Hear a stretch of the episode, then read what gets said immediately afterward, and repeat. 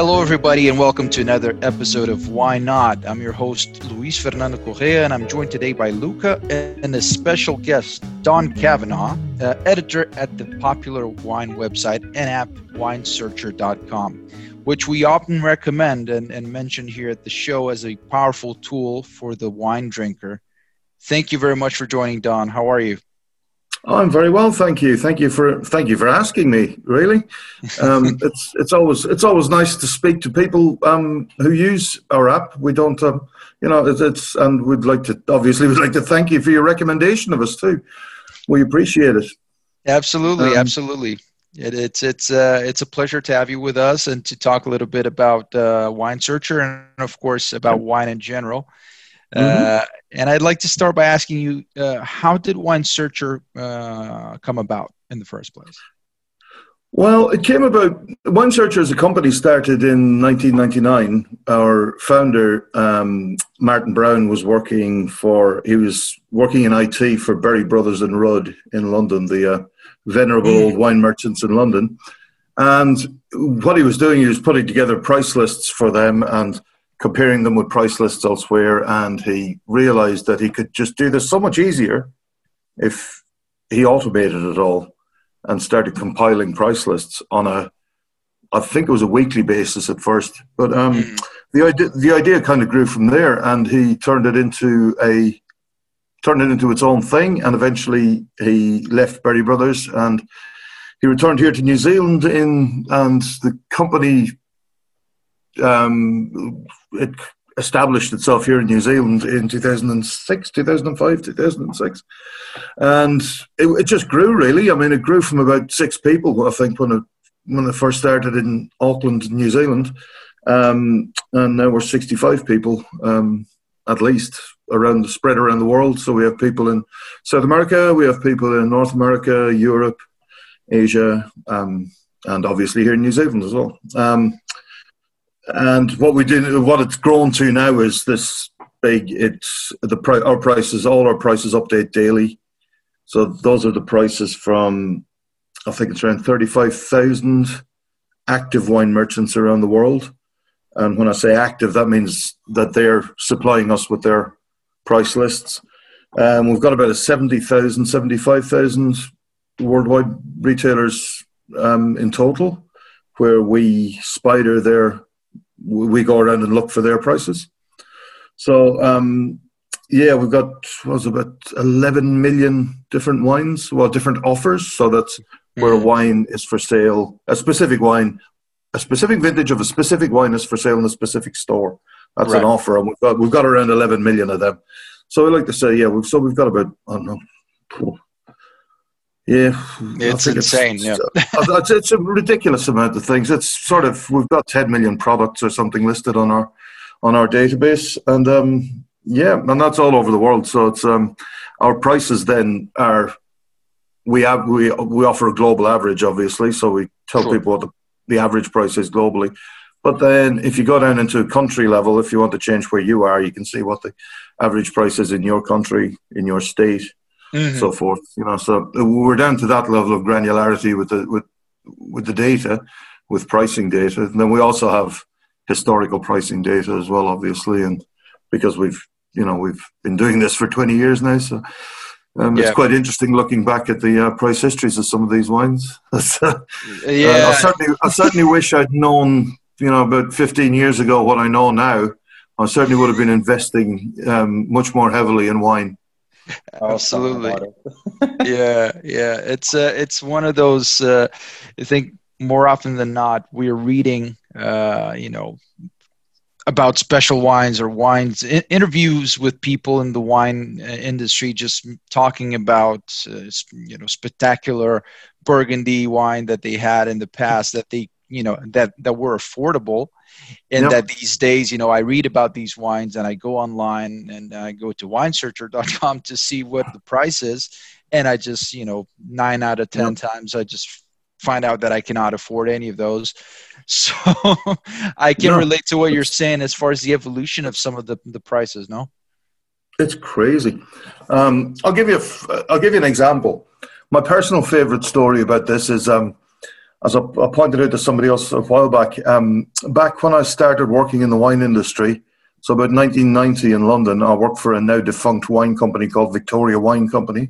Mm-hmm. Um, and we used to sell even in i was working in a little very unfashionable store in acton in acton w3 um, mm-hmm. and we used to sell uh, first growth bordeaux and we used to sell um, grand cru burgundy oh, wow. at the time i could afford on a shop assistant's wages i could afford for a special occasion i'd have to save up for it mind uh, i could buy a bottle of um, uh, DRC, uh, the uh, Romanée Grand Cru. No way. I mean, it it, it wasn't cheap, but sure. it was, but it was Doable. maybe a week's wage. it was maybe a week's wages. You know, it was, but um, today it's twenty thousand dollars. Yeah, yeah. I mean, I've got to buy a car for twenty thousand dollars. You know, that's, that's, this is this is just nuts. It's, it's nuts. It's, it, it really is. I remember drinking um, Petrus back the, in those days too, and thinking, "Well, this is really nice, but it can't be worth this much, surely." Yeah. And now it's you know twice the price. No, it's yeah. what I think three thousand three hundred dollars a bottle. Wow! Which, and that's that's for that's across all vintages. So that's not even for the for the special vintages. That's not for your eighty twos or anything like that. That's, no, it's just, just even even a even, even a mediocre vintage, if there is such a thing uh, at Petrus. There was um, uh, it's, a, it's a funny story about Petrus that you mentioned because we're from Brazil and I remember growing up in the 90s and 2000s as well. And there was a politician in Brazil that used to give Petrus as a gift to his political allies. And it, I, re- I remember that came out in the paper. And I remember that the time came that uh, the bottle cost about a thousand reais, which would be like mm-hmm. 300, 400 uh, uh, euros in a very special yep. year. And I remember thinking, like, this is an obscene amount of money for wine. And today, feel like 2020 said, hold my beer. Just let me, let me, let me hold you something. yeah, if you if you go if you go online these days for a thousand reais, uh, you're gonna get ripped off, uh, and it's not gonna be Petrus. no, no, it won't be. It'll be one of Rudy Kurniawan's concoctions, probably. It might it might be in an old Petrus bottle, but it's uh, yeah. more than likely it's, no it's more than likely going to be Chilean Carmenere mixed with Coca Cola. Um, exactly, but um, but but along these lines, Don, what are because I mean, you, you, as you mentioned, you, you guys are sitting on on a wealth of data and, and knowledge at, at Wine Searcher what are some of the guys that you see these days that are destined to be classics and you know in, in 20 years time we're going to be saying oh my god remember when we could afford that that wine it, are there any guys that jump to mind right now that you see mm, these guys are still on a on a buy low kind of kind of moment there are a few um, specific producers, I suppose, which yes, I think we were well worth looking at. From I mean, we don't offer investment advice, obviously, and mm-hmm. um, I would be basically, this would be about as much use as you know me giving you tips for the Kentucky Derby. You know, it's um, it's and, and probably about as uh, about as useful in the end. Um, but there are, but what I'm more what interests me more is the, the, the areas, the regions that are becoming the modern classics. Because while Burgundy has priced itself out of, you know, while top end Burgundy is in the process of pricing itself out of the reach of all but the top 1% of earners. I mean, nobody's going to be drinking DRC again for a long time. Yeah. Oh, maybe the the Institute of Masters of Wine might be able to crack a couple of bottles of it every now and again, but mostly yeah. it's going to be hedge fund managers. Uh, it's you know it's going to be investment bankers. It's going to be Russian oligarchs sitting on a on a incredibly tasteless yacht, uh, you know, uh, in the Mediterranean somewhere um, and cracking it to to impress the hell out of their 22 year old girlfriend of the afternoon. And um, you know, when really all they needed to really was just wave some money. Um, yeah. But it's you know, but the, the, these are becoming the Venus equivalent of waving a wad of notes under people's noses. Um, and and Bordeaux kind of got that way too, but Bordeaux's been curious. There's a curious sort of price ceiling around Bordeaux. Um, people don't like paying more than a thousand dollars really. Um, mm-hmm. There's a couple of right bank wines where you know Ausone and um, Petrus, where yes, you can pay three thousand dollars a bottle. Um, over on the left bank, there's really only Lafite that's mm. cracking the, you know, that's got an average price of more than a thousand dollars, and and the the others have stayed reasonably stable for kind of the last six seven years. They haven't they haven't really been putting on the you know the, the same growth spurt that um, Burgundy has, but um, but beyond that, um, certainly Italy, really the quality is getting better and better all the time um, Barolo. Um, I can only I can only find two. I, I can only find one Barolo um, that's currently more than a thousand dollars a bottle. Mm. that's the um, Giacomo Conterno Monfortino. Yes. Um, which obviously is only made in very, very special years, as they insist on telling us, which actually turns out to be every two years on average. Um, certainly, we've got two. We've got ten from the first twenty years of this century, and five from the 90s, five from the 80s. So it works out to about one every two years. But um, yeah. that's been driven up in price. But what it's doing is it's gradually causing interest in um, Barolo to increase. Yeah. Um, the quality is going through the roof, and prices aren't really going up as high as you, you might think. You can buy really good sort of investment class wine there for a couple of hundred bucks a bottle less yep. even, you know, $130 a bottle US, um, which is pretty impressive. And the Italy generally, but Piedmont and um, Tuscany specifically, yeah. their prices are rising steadily. So, I mean, if you were to buy now, sell in 10 years when it's, you know, perfectly drinkable, um, you'd be, you know, you'd be making a tidy tidy. I mean, you'd obviously buy two cases now and sell one in ten years' time, and that and that pays for both the cases that you've you've bought now, and you yeah. and you also end up with a case of fantastic wine. Um, so yeah, but I mean, if you want to go back to specific um, producers, well, there's a few in there's a few in Bordeaux that are still ridiculously underpriced for the um, for the quality of them. Yeah. Um, I was I was just looking at a few there, and um, I can't find the blooming things now. Uh, just give us a second. Sure. But um, certainly, like Rauzan-Ségla, mm-hmm. um, excellent, excellent, um, like seriously good, um, and a, and a good price. Mm-hmm. They're um, they're coming along nicely. Um, Lagrange, Lagrange, okay. um, Pichon Baron, you know, is always fantastic. Yeah. Um, Chateau d'Angludet. Mm-hmm. Um, you know, they're they're good, well priced wines with a good future ahead of them, and likely to do very well in the future. You know, be, they will appreciate in value. Um, Fantastic. Beyond that, it's kind of it's, it's it can be hard to say really because again, I feel you know, I feel like I could I could just pluck names out and say this is going to be worth you know, yeah. these guys are going to be worth a fortune in years to come. But then there are wineries that I've looked at in the past and thought, yeah, that's absolutely one to watch and just does, to, doesn't really get there. No, it doesn't quite make the grade. It's yeah. um, it's a bit interesting. Like with some of the, it's it's like with some of the Napa wines, some of the top end Napa Cabernets and Bordeaux blends. Um, they get to a certain level and then they they kind of stop. Mm-hmm. Um, mm-hmm. Unless you're screaming eagle, I suppose. But um, but they get to a certain level, they stop, and then they gradually fade away. Yeah, you know. Yeah. I mean, if you were to look at um, if you were to look at our most searched for wines back in 1999, it's a it, there, there are some names in there that you just generally think, really?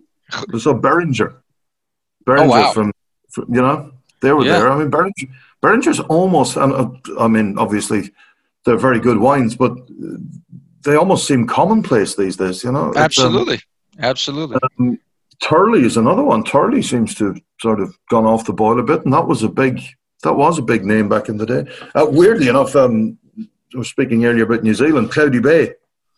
Mm. Cloudy Bay was one of the most searched for wines in the world. Their Sauvignon Blanc back in 1999. Okay. Um, it's still it's still a popular wine, but it's nowhere near. It wouldn't be even in the top 100 most searched for wines these days. Um, and pretty much the whole of Sancerre. Mm-hmm. People used to love Sancerre back in 1999. Not quite so much now. Not, but it's, is it?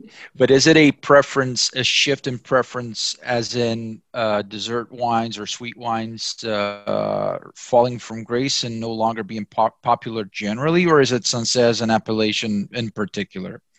Well, Sancerre really, the, well, most of the wines from Sancerre that were generally available, and I think people were looking for, certainly in the UK and the US, were not necessarily dessert wines, but they mm. were um, Sauvignon Blancs.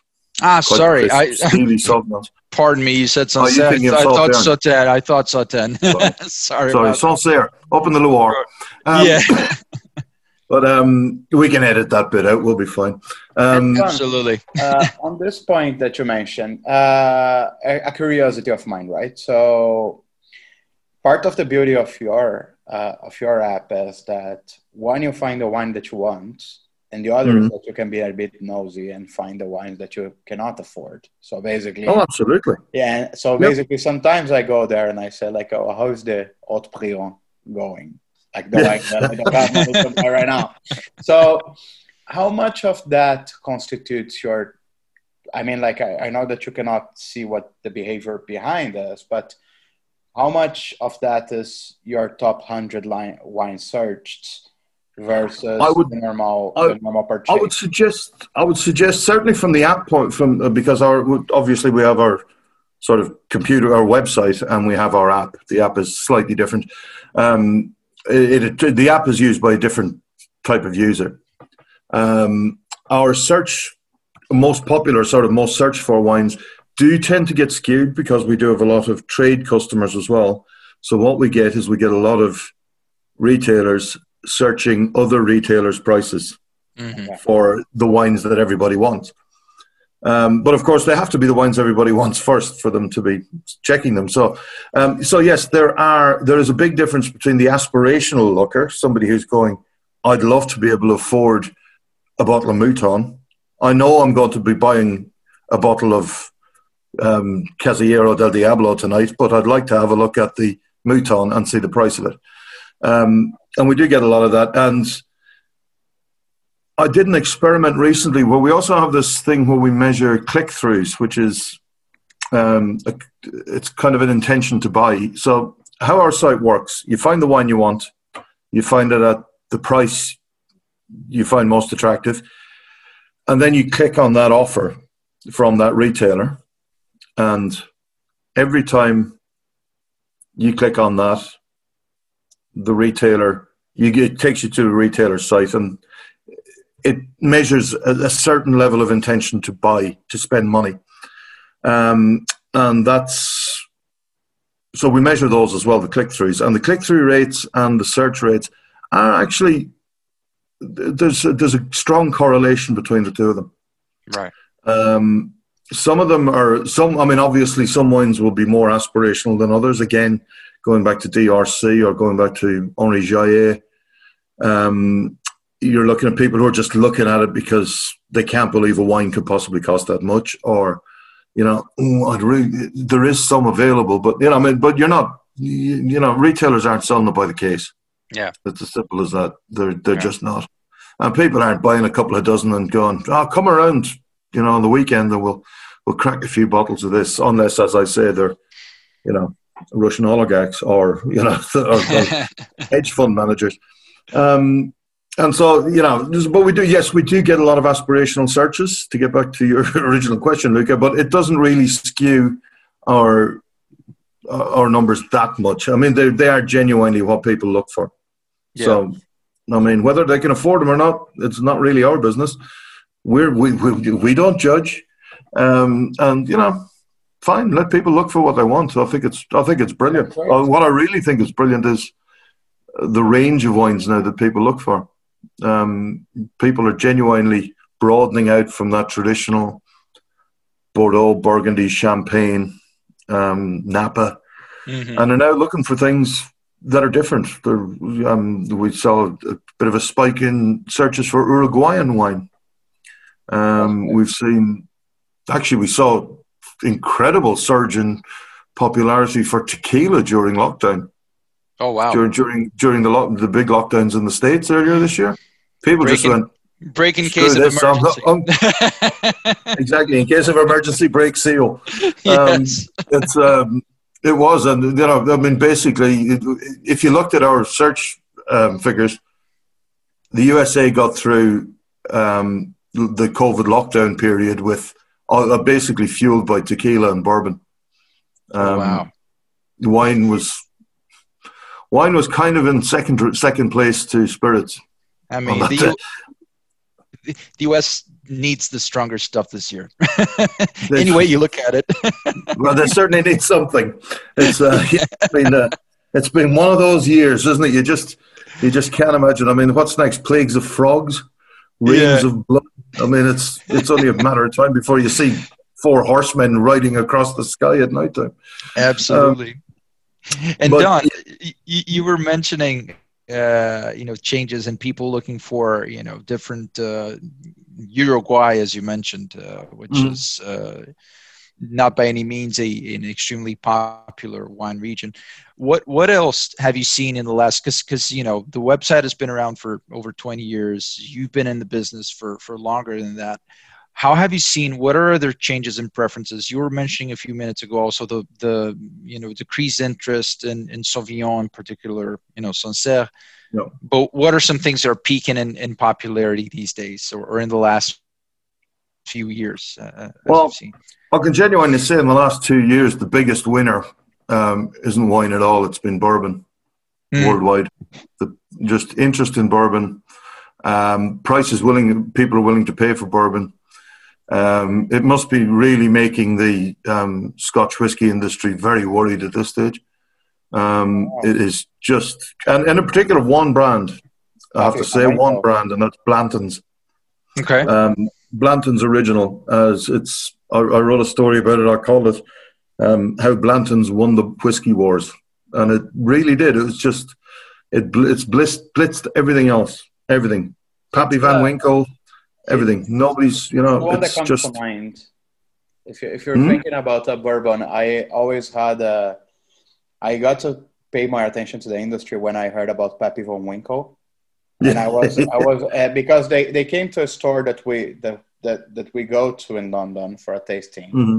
and I remember I, I, remember looking at the prices. I'm like, oh wow, this is this is this is DRC price stuff. Yep. And it's bourbon, and yep. Was, okay, there's a whole market that I don't know about. So, oh yeah, it's uh, interesting to hear.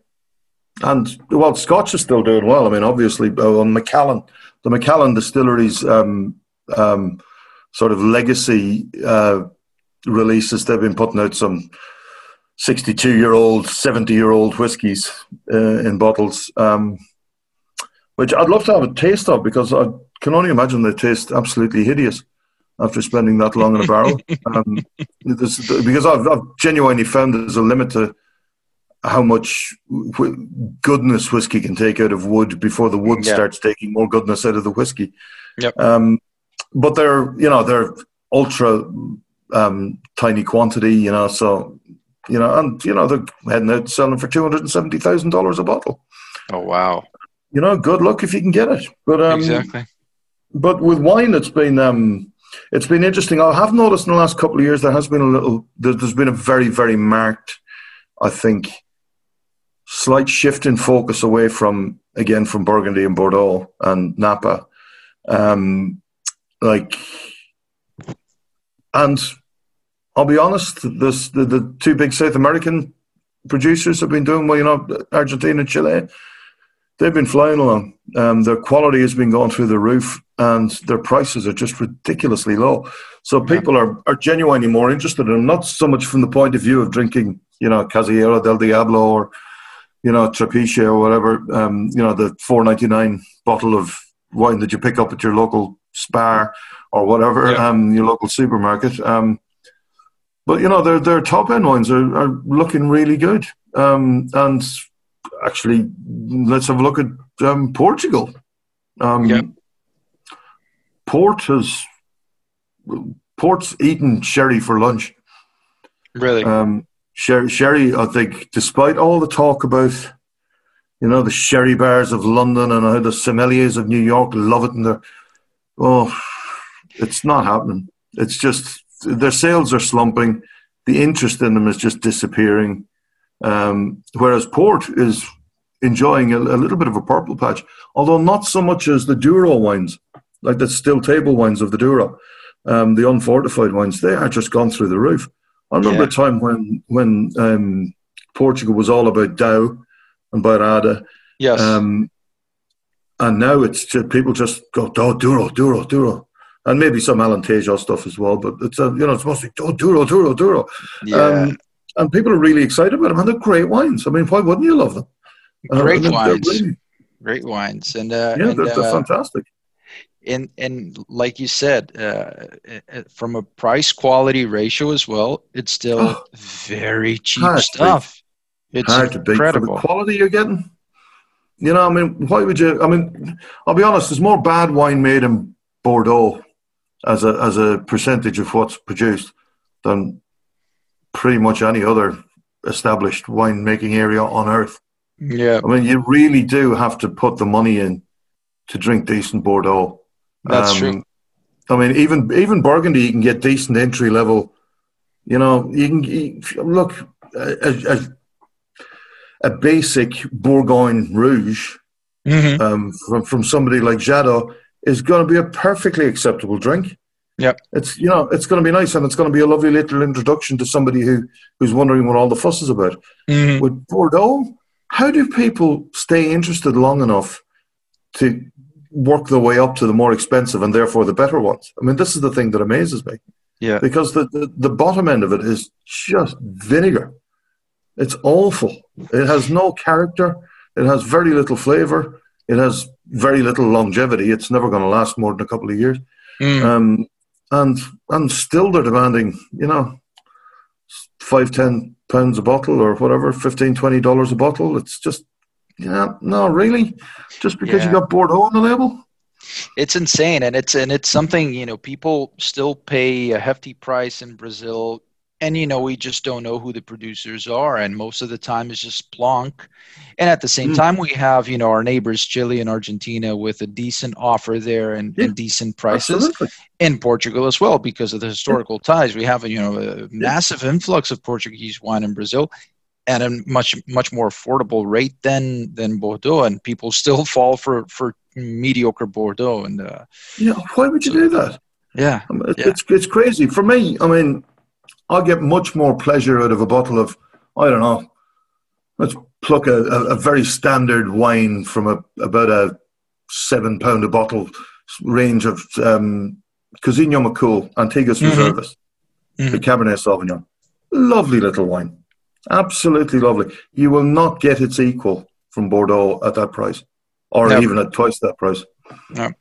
I mean, it's it's uh, it's crazy. And you look at places like Sicily then as well. Wow, they're doing brilliant wines in Sicily. yes, Just really Absolutely. interesting, different, and and this is the future, guys. This is what younger people are looking for. They're not looking for old established stuff that their mom and dad used to drink. They're looking for things that they can find themselves. This is this.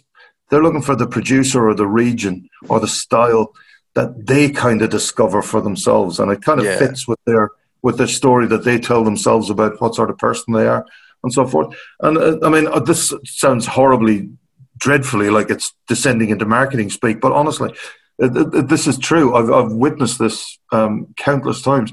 You see, young people want to at least believe them, in themselves that they have found something that is theirs and they love it and they want to introduce it to their friends. Um, and if you can tap into that, you're minted. You're you're going to have a, a long and enduring love affair with um, a cohort that people have hitherto had a tr- had trouble marketing to.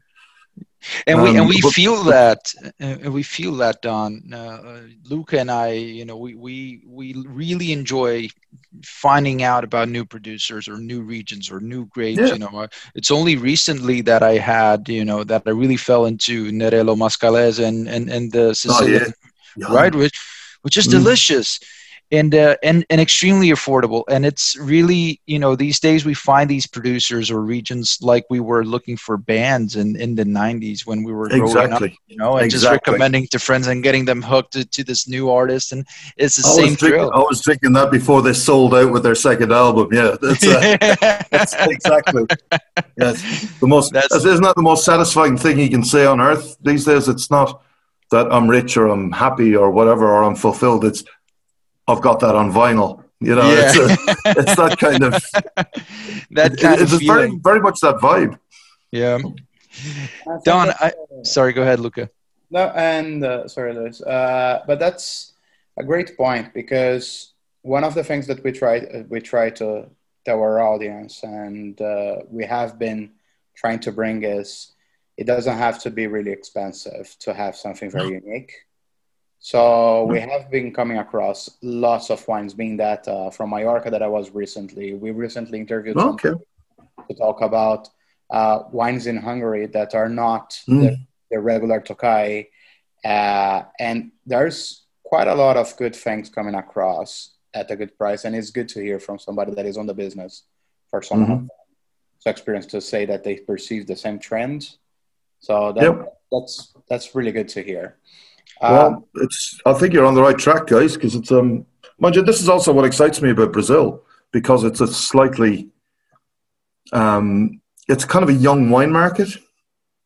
Mm. I mean, obviously, obviously, there's a lot of people there who have grown up drinking good wines, and obviously, French wines have made a big impact over there. But there also is clearly a cohort of people who really aren't all that into wine. Yeah. And so I mean, from a from a producer's point of view, if you're able to get in amongst a, a, an audience like that and just say, here are some wines that are interesting, honest, taste good, and you know that that you don't have to you don't have to think too hard about them. You know, you don't have to know this or know that. You don't have to, you know, you don't have to get past the gatekeepers who keep telling you that you should be drinking this because it's because we've always said this is good, so therefore it is good. Yeah. And really, the only reason that people think it's good is because generations of people have just said the same thing. It's not necessarily because they think it's good. It's just somebody once, way back 200 years ago, said, This is really good. Yeah. And that person's acolytes just carried that same thing on and they spread it like a religion. Um, and, you know, frankly, people are getting a bit sick of it. Um, yeah. Why should they have to pay a premium for something just because some some guy forty years ago gave it a hundred point score? Um, yeah. You know, it's a and I love what you're saying about places like Hungary. Loved it. Absolutely wonderful wines being made out of Furmint, just yeah. dry fermented wines. Exactly. Um, oh, some fantastic Chardonnay from Lake Balaton. Oh, oh wow! It was glorious, crisp just lovely, ripe, rich fruit in it, not overly oaked. You know, it's just magnificent. And I have to say, I'm still a fan of the old Bulgarian Cabernets. Um, yeah.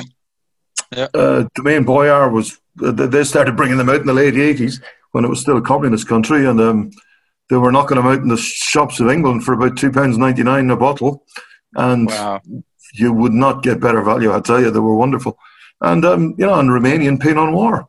Excellent. Beautiful. That's what, what's not that, to love. That that I'm yet to try. That that's that's that goes to the episode notes. Ro- Romanian. any any particular producer that you would recommend? Um, I can't think of any off the top of my head, but I just I've had so many decent ones. Um, yeah. Just, just hang on, just uh, give me a, bear with me for a moment, and I'll I'll, I'll I'll, I'll tell you a couple.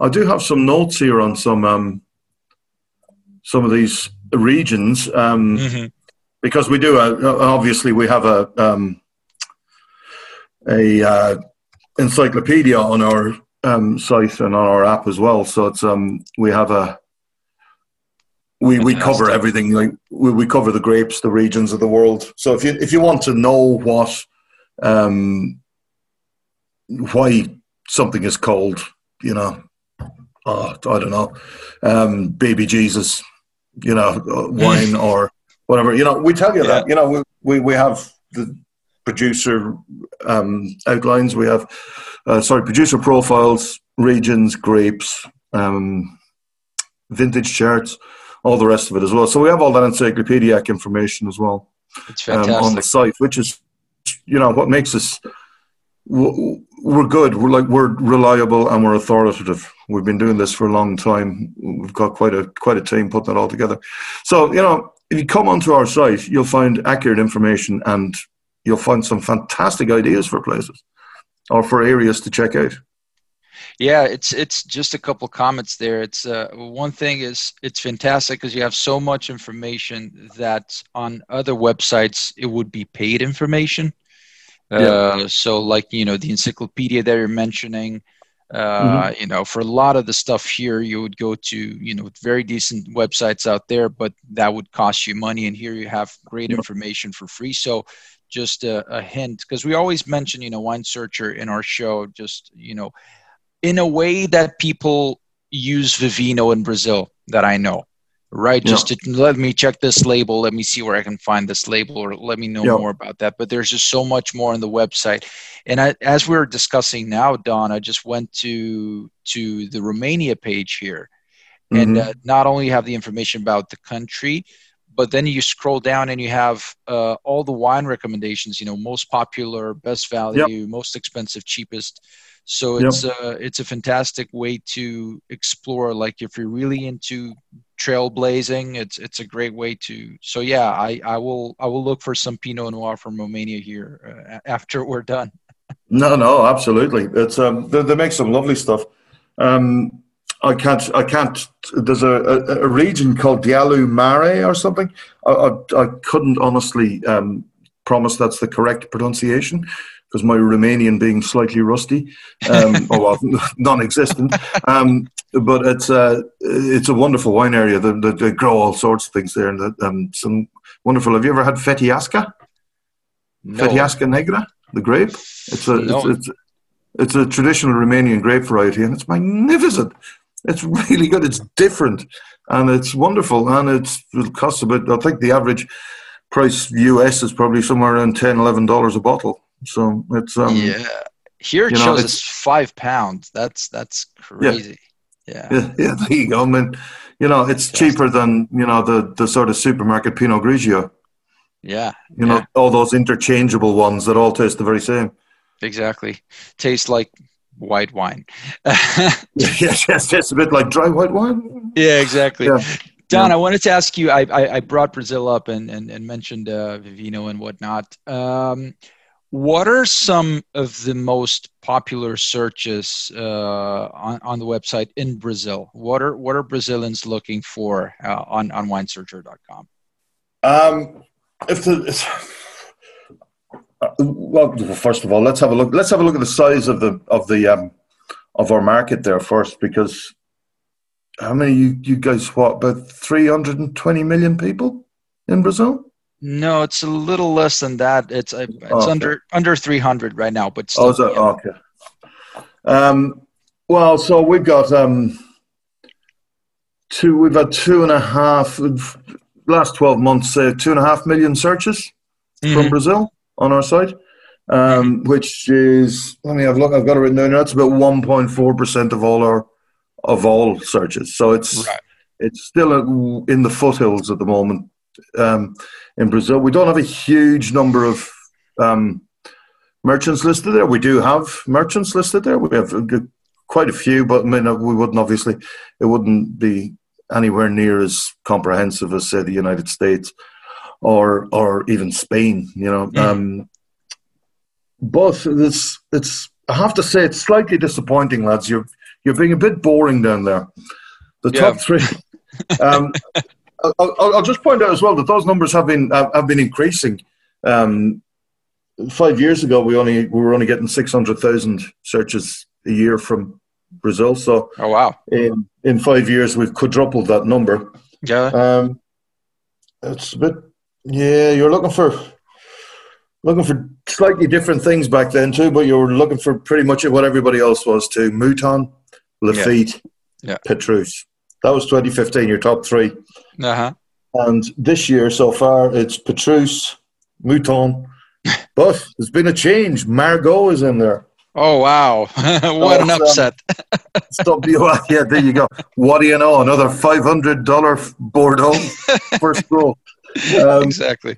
But it's it, it, really is interesting. If you look at the top twenty wines um, uh, searched for in Brazil, it's not quite that bad. It's not quite that desperate a story because there there are a few non French wines in there, mm-hmm. um, including Opus One at number five. Okay.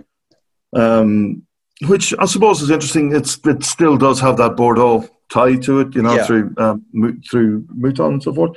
Um, Sassicaia was at number seven.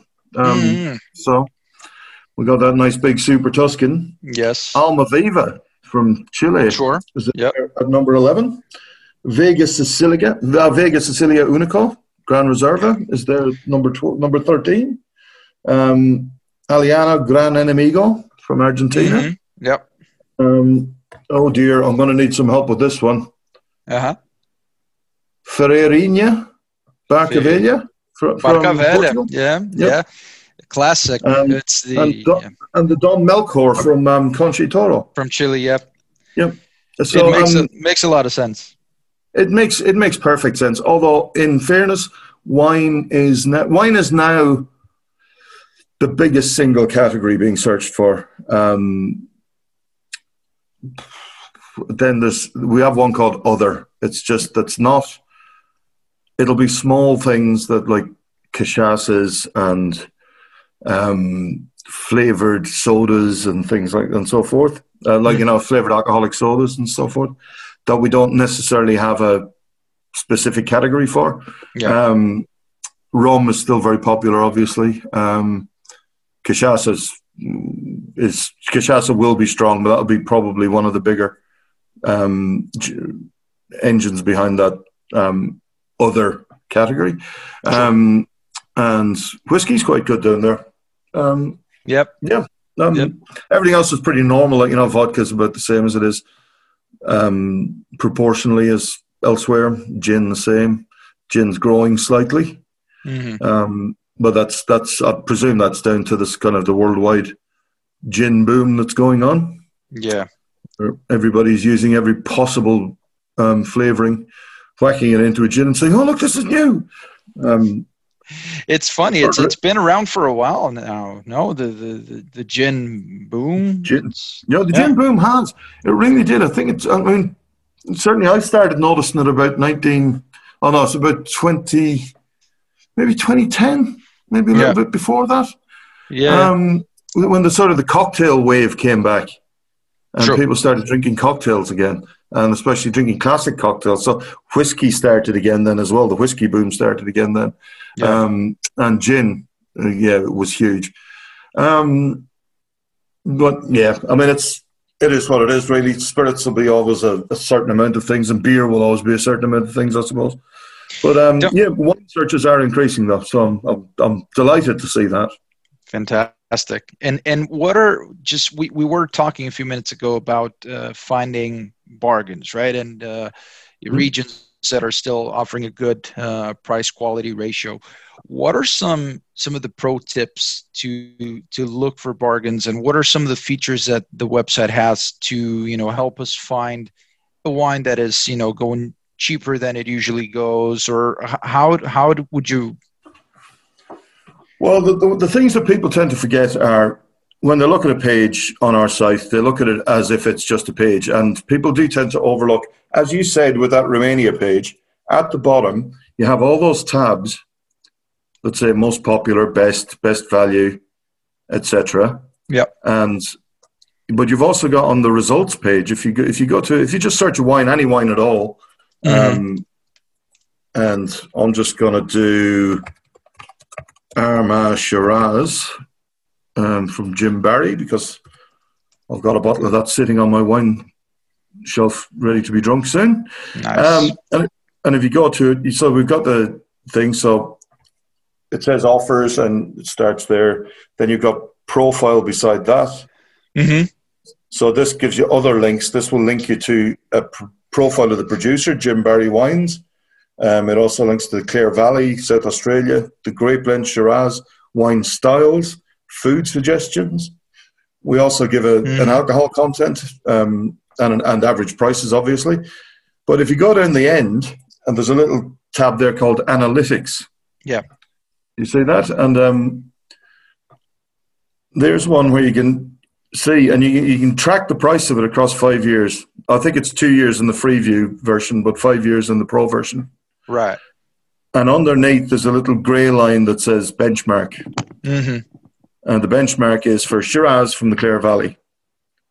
So right. when you look when you look at Jim Barry by comparison with it, it's at the end of September, two hundred and twenty-seven dollars US, um, as opposed to the benchmark is forty-one dollars US for a nice. Clare Valley Shiraz. So you know then that with Jim Barry, you're you're paying above the you're paying above the average for it. However, with other ones where you see that that price history of a specific wine dip below that benchmark, then a you know you're in value territory. Yeah. Um, yeah. And because we do um, score comparisons as well, um, you can see that. You can also check um, things like the popularity of it, whether people are interested in it or not. Um, Fantastic. That's really which, cool. Um, which, which is quite cool because I wrote a story about Jim Barry Armagh in August, I think. And in August, the search rank was it was the 1,309th most search for store, most search for wine on Wine Searcher. Mm-hmm. And by the, and by the end of after I'd written the story, it had moved up to 592. So oh, wow. was, um, so which is you know it's it's quite interesting how um you can affect the uh, thing just by pointing people at a wine and going, have a look at this, and they go yeah. and have a look. But um, yeah, it's it's little things like that. We have a a series of uh, little videos on YouTube as well. That um, we have our own YouTube channel, and um, just little. This is a cool way of doing things. Nice. This is a good and how to not get how to try and remove the more irrelevant results because we'll Right. give you all the results. We'll give you as many results um, as you're allowed, depending on what level. Because obviously, we have the free version, which we love everybody to have access to as much of our stuff as possible for free. But we also have what we call pro version, um, which is 69 US dollars a year. Um, and it just gives you deeper and broader data behind things. So you get more access to vintage reports, to um, you get a longer price history and so forth. Um, and there's a few other whistles and bells as well you get with that. But it's um, but things about sort of removing irrelevant Sure. results. We, you know, we, we've got lots and lots of tips on how to do that, and that's just basically just you know people forget to put filters on searches. Yeah. You know, it's just you know and just get say- overwhelmed by the results and then Don't, don't say I want all I want all results for Jacobs Creek in the world. Um, good, good luck you know, with that. your, your phone's going to blow up. It's just going to it's going to melt in your hand. Um, but if you're looking for 2016 Jacobs Creek Reserve Shiraz, and you're only interested in it if you're in the southern hemisphere, or you know, Yeah. or if you're in mainland Europe, then you can you know you can do that, and you can set price parameters whereby I'm not interested in wines that cost less than five pounds a bottle, or I'm not interested in wines that cost more than twenty five pounds a bottle, and so you can Sure. set sliding scales and so forth. So well, you know you can literally tailor your searches um, that will get you the best possible um, results. And if the wine isn't available, if the one you're looking for isn't available, we'll excuse me, not COVID. Um, I promise. Forty years of smoking, um, but it's um, it would you know. Oh God, I don't know where I was now. Um, yes, if you don't get any results, if the if the wine genuinely isn't available, we'll offer you um, sort of recommended replacements right. you know, sort of, well, look, if Right. you haven't got this, maybe try this or this or this. Um, or we'll offer you the um, chance to create a, a, an, alert. alert. on your phone. Yeah. yeah. And so then if it comes in and with the alert, you can say, look, I'm only interested if it's going to be less than 100 bucks a bottle, yeah. whatever. Um, just, you know, and you can set those, and it's great. And then you get a little email, little, your phone pings and goes, hey, we found that wine you were looking for. Even though nice. you might have forgotten about it, we don't. Um, um, you know, we stay up all night, all day, 365 days a year, making sure that you don't forget to buy wine. To buy that wine, yeah. As if I needed more incentives for that. Well, that's, that's, this is us, you know, this is, that, that's yeah. what we do. We're there to help the little guy. Fantastic. We're, fantastic. There, we're there to make life easier for, for people. Really, that's that's all we want to do. We want just want to get and make it fair, which is because we're a price comparison website.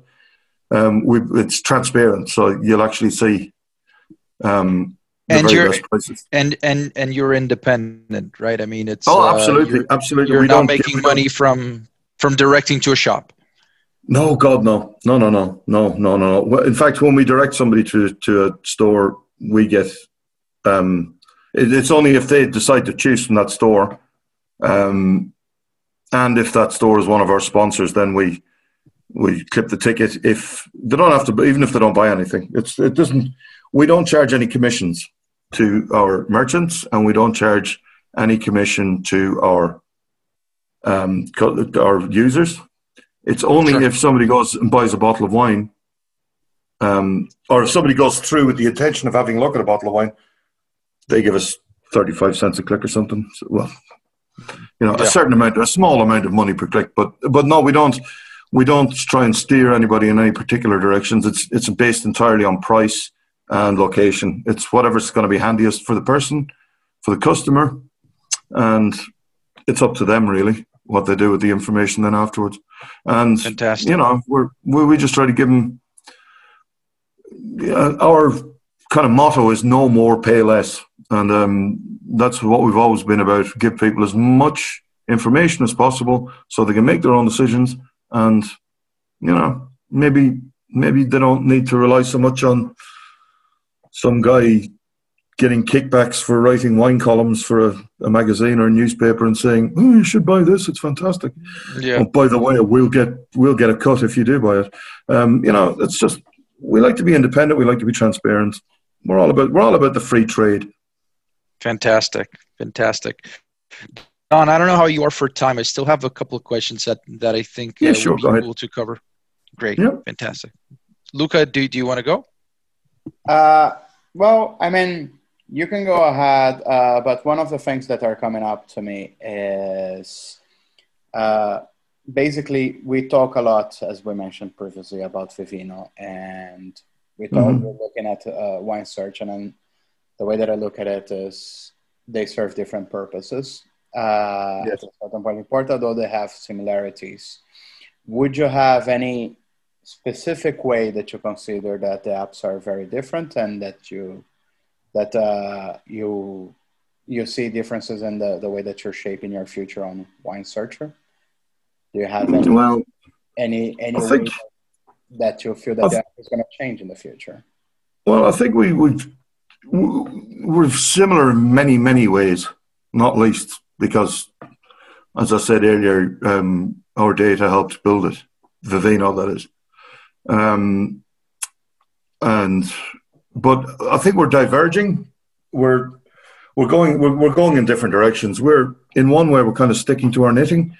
We're we're doing what we've always done well, except hopefully we're doing it better.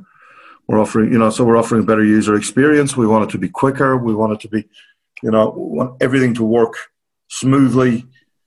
You know we don't want to be clunky. We don't want to be you know, but we do want to work and we want to give people, as I say, give people all the information they need to make their own choice on what to buy.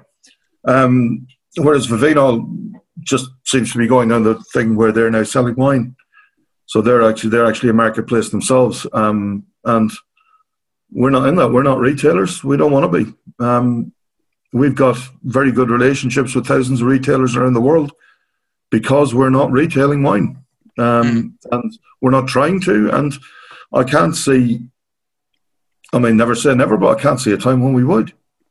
It's you know, it's uh, it, it just seems to be a get into that. You're starting to compete with Amazon, and um, yeah, treacherous road. Mr. Bezos doesn't like that kind of competition. No. Um, or any well, kind of sure. competition. well, I, I, don't think he really cares one way or another. Everything else is too small for him to see, I think. But, um, you know, so I, I, don't think, I mean, you know, we exist in the same world. We exist to serve the same audience. Uh, but, I mean, let's be honest. It, it's it's not a, it's not going to kill you to have two apps on your phone, is it? No. I mean, we do a lot of stuff, the same stuff. Yes, we've got um, aggregated cricket uh, critic scores. We have um, vintage recommendations, uh, vintage reports, and so forth.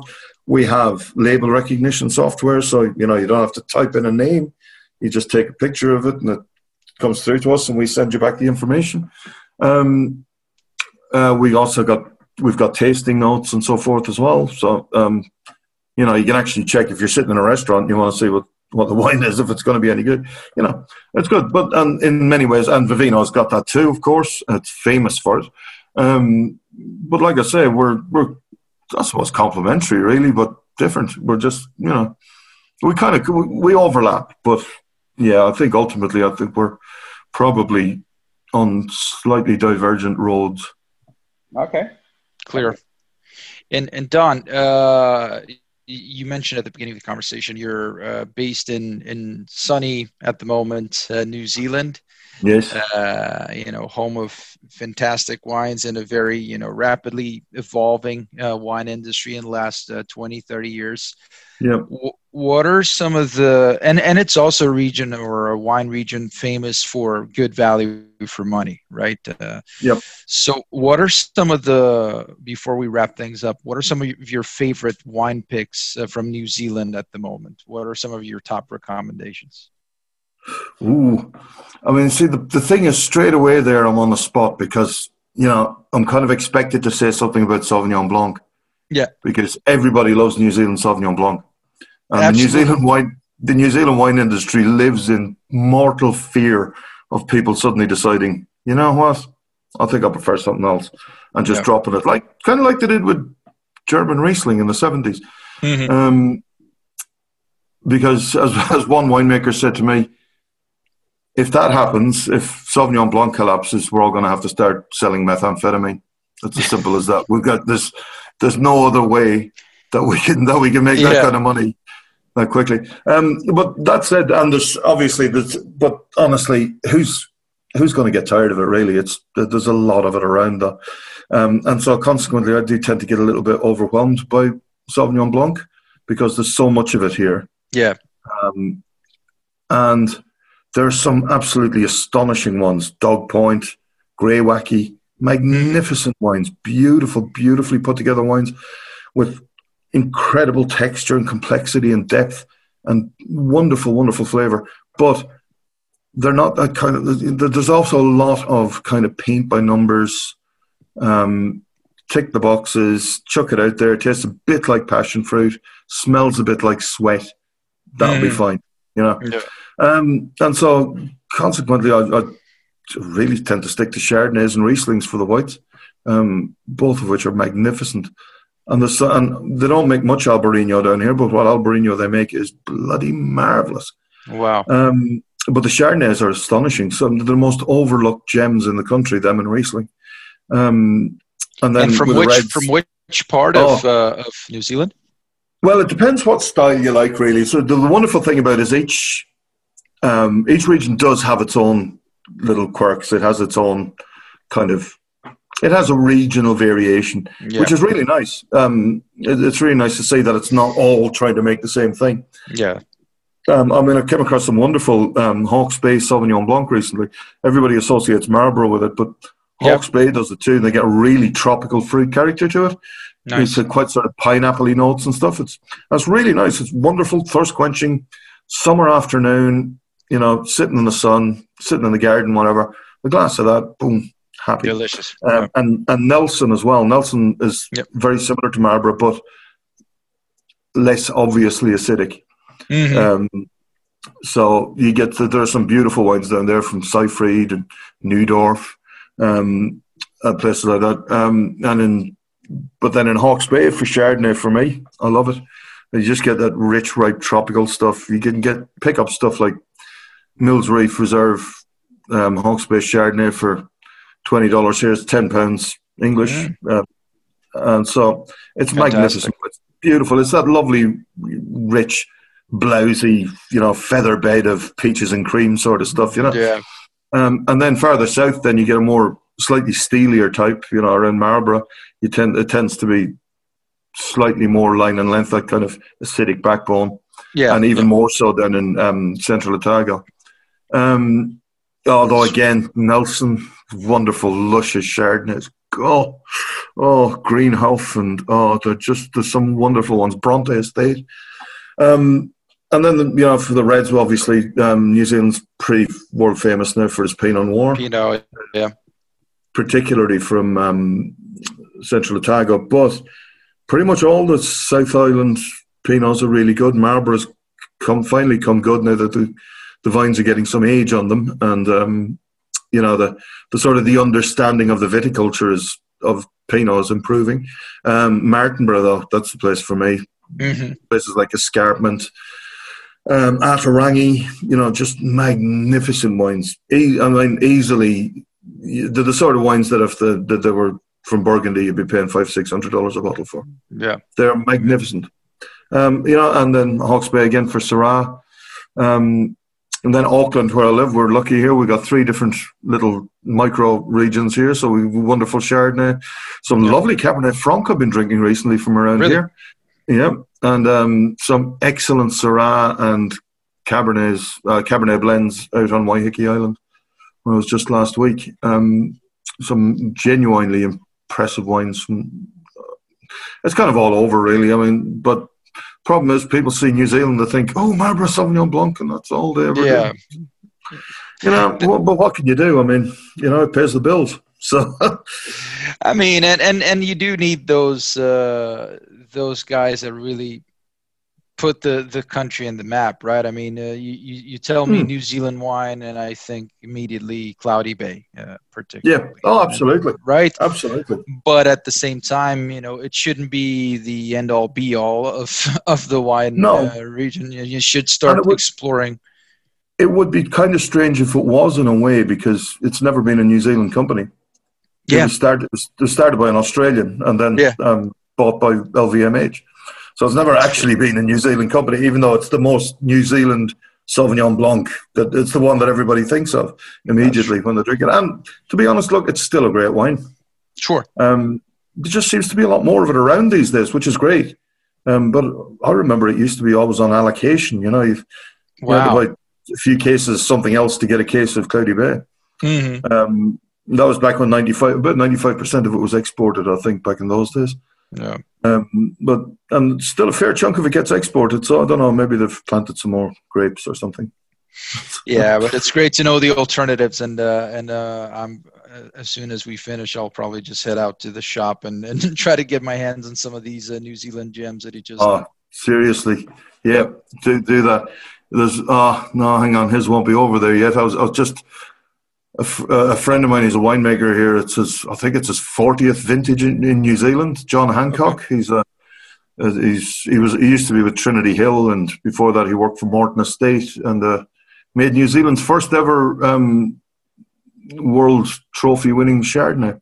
Oh wow! Back in I think 1986, um, but an abs- an absolute legend of Chardonnay. Um, although his Syrahs are fantastic too, his Cabernet Francs are wonderful and he's he was one of the few people to um, plant Touriga Nacional in oh wow in New Zealand, um, with which he makes a wonderfully um, opulent uh, fortified wine that under no circumstances are we calling port. It's, sure, but it, it is very very reminiscent of a certain type of Portuguese fortified wine whose name escapes me just now. Um, but, but uh, it's it's you, you find it if you find it online. Go online and check it out. It's Hancock and Sons is the name of his winery now, and um, his reserve Chardonnay is astonishingly good, um, and his Cabernet Franc is glorious. He's just starting out again. Him and his son. His son Willie is a winemaker. He's been working in the Rhone Valley and Bordeaux and various other places. So it's you know it's a nice little father and son thing. Both a pair of rock and rollers. They're good guys. Um, but yeah, really, really great wines. Um, but, yeah, I'm on you know, the page like now. I said, it's hard to I'll find it's hard to find bad wine here. It's it's harder to find bad wine than it is to find good wine here in New Zealand at the moment. That's that's literally the level we're at. It's and I'm not saying that because I've got any great, you know, I, I, I don't have any shares in New Zealand wines or anything. I, I have no real dog in the fight, but it's, I am genuinely impressed with how good they are. You know, Fantastic. it's like, you know, it's, I just feel like I've died and gone to heaven sometimes when you just go in, when you just go into your local store and you see the, just see this array of wines in front of you, you go, you know, Which one will I try today? And and, and it's not going to break the bank. find your in your little inside happy place, and it's just you know, it just hits you, hits you in a beautiful space halfway between your heart and your wallet. You know, it's, it's perfect wine. Fantastic, Don. Just uh, great conversation. Uh, No really, problem. really had a good time. I wish this was face to face over a couple of nice bottles of uh, New Zealand Very wine. nice. Let me know. Hit me up. Hit me up next time. If, if you two guys ever may, or either of you ever make it to New Zealand, hit me up. I'll take and show you a few. Um, I'll, I'll, I'll give you some interesting tastings with some of the some of our winemakers and their um, their grossly unappre- underappreciated Rieslings and and Pinot Blancs and Osteiners and all these wonder weird and wonderful little things Yeah. that are still made here. Um, and as I say, made beautifully. Look, Don, it was a huge pleasure. Uh, great chatting with you. Thanks for the time. No and, problem. uh, and we'll stay in touch. Uh, hopefully, Yep, we'll absolutely. get a chance to, to visit you on the other side of the world. Please do. It'll be magnificent.